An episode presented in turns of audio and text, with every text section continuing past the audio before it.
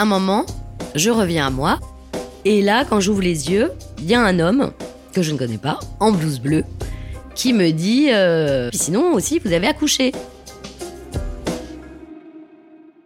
Vanessa et Sébastien, quatrième partie, le découragement.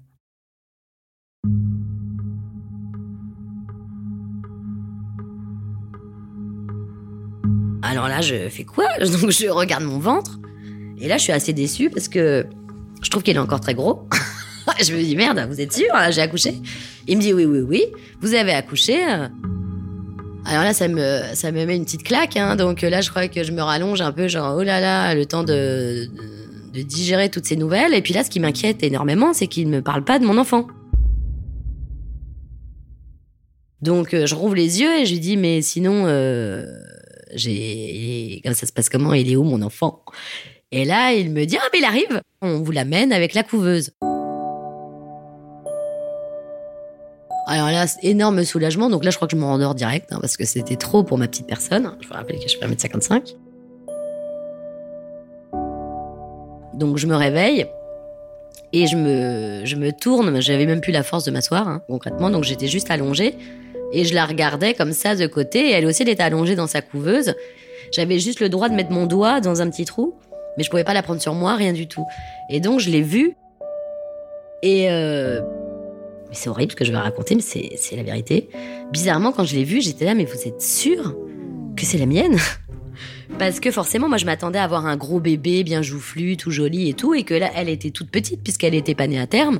Donc c'est vraiment une crevette avec la peau sur les os. Et puis même physiquement, au niveau du visage, euh, je, trouvais ça étonnant, quoi, ce nouveau-né qui était... J'avais l'impression qu'elle avait le nez qui remontait comme si, euh, comme si les narines étaient au milieu du nez, en, plein milieu, quoi. Et donc il me dit mais c'est normal, vous allez voir, elle est, elle est, elle est née beaucoup plus, beaucoup plus tôt que prévu. Je vous assure que c'est la vôtre, puisque il y a qu'un enfant qui est né ce jour-là, c'est la vôtre. Et je dis mais ce jour-là, c'est-à-dire ce jour-là, il me dit ah parce que là ça fait trois jours que vous êtes dans le coma. Alors là, bam, euh, bah, je me rendors en fait.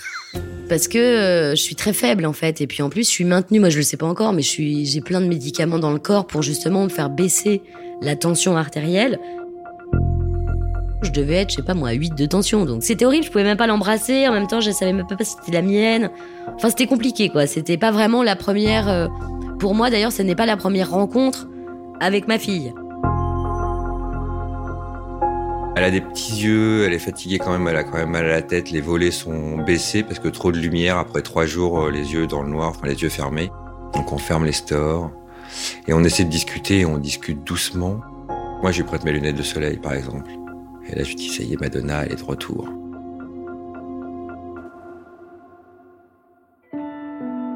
Moi, je suis restée trois semaines avec des douleurs intenses et je pouvais pas, j'avais pas la force de me lever, j'avais pas la force de faire les choses qu'une maman doit faire euh, au début. Du coup, euh, je, culpabilisais parce que je me disais c'est quand même horrible pour elle et ça me faisait encore plus pleurer. Et puis je souffrais terriblement, c'est-à-dire que euh, les maux de tête, à un moment, c'était tellement horrible que d'ailleurs je me réfugiais dans, bah, dans le sommeil parce que c'était trop. Et je me disais, Seb, Seb, est-ce qu'il va réussir si jamais je meurs? Comment ça va se passer? Il va être tout seul avec elle J'avais peur pour tout en fait. J'avais peur pour moi, j'avais peur pour Charlie. Et c'était vraiment les moments les pires de ma vie, hein, on va pas se mentir. J'étais pas du tout la maman que j'aurais voulu être et dont Charlie avait besoin. Donc Seb devait faire papa-maman, voilà, tout seul.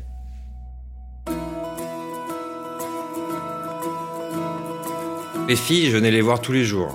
Donc c'était un petit peu comme Le jour de la marmotte, hein, le film avec Bill Murray. Sauf qu'on essayait de faire les choses différemment, puisque sinon c'est un petit peu un petit peu répétitif. Donc tous les jours, on avait à trouver, enfin j'avais à trouver euh, quelque chose pour qu'on rigole, quoi.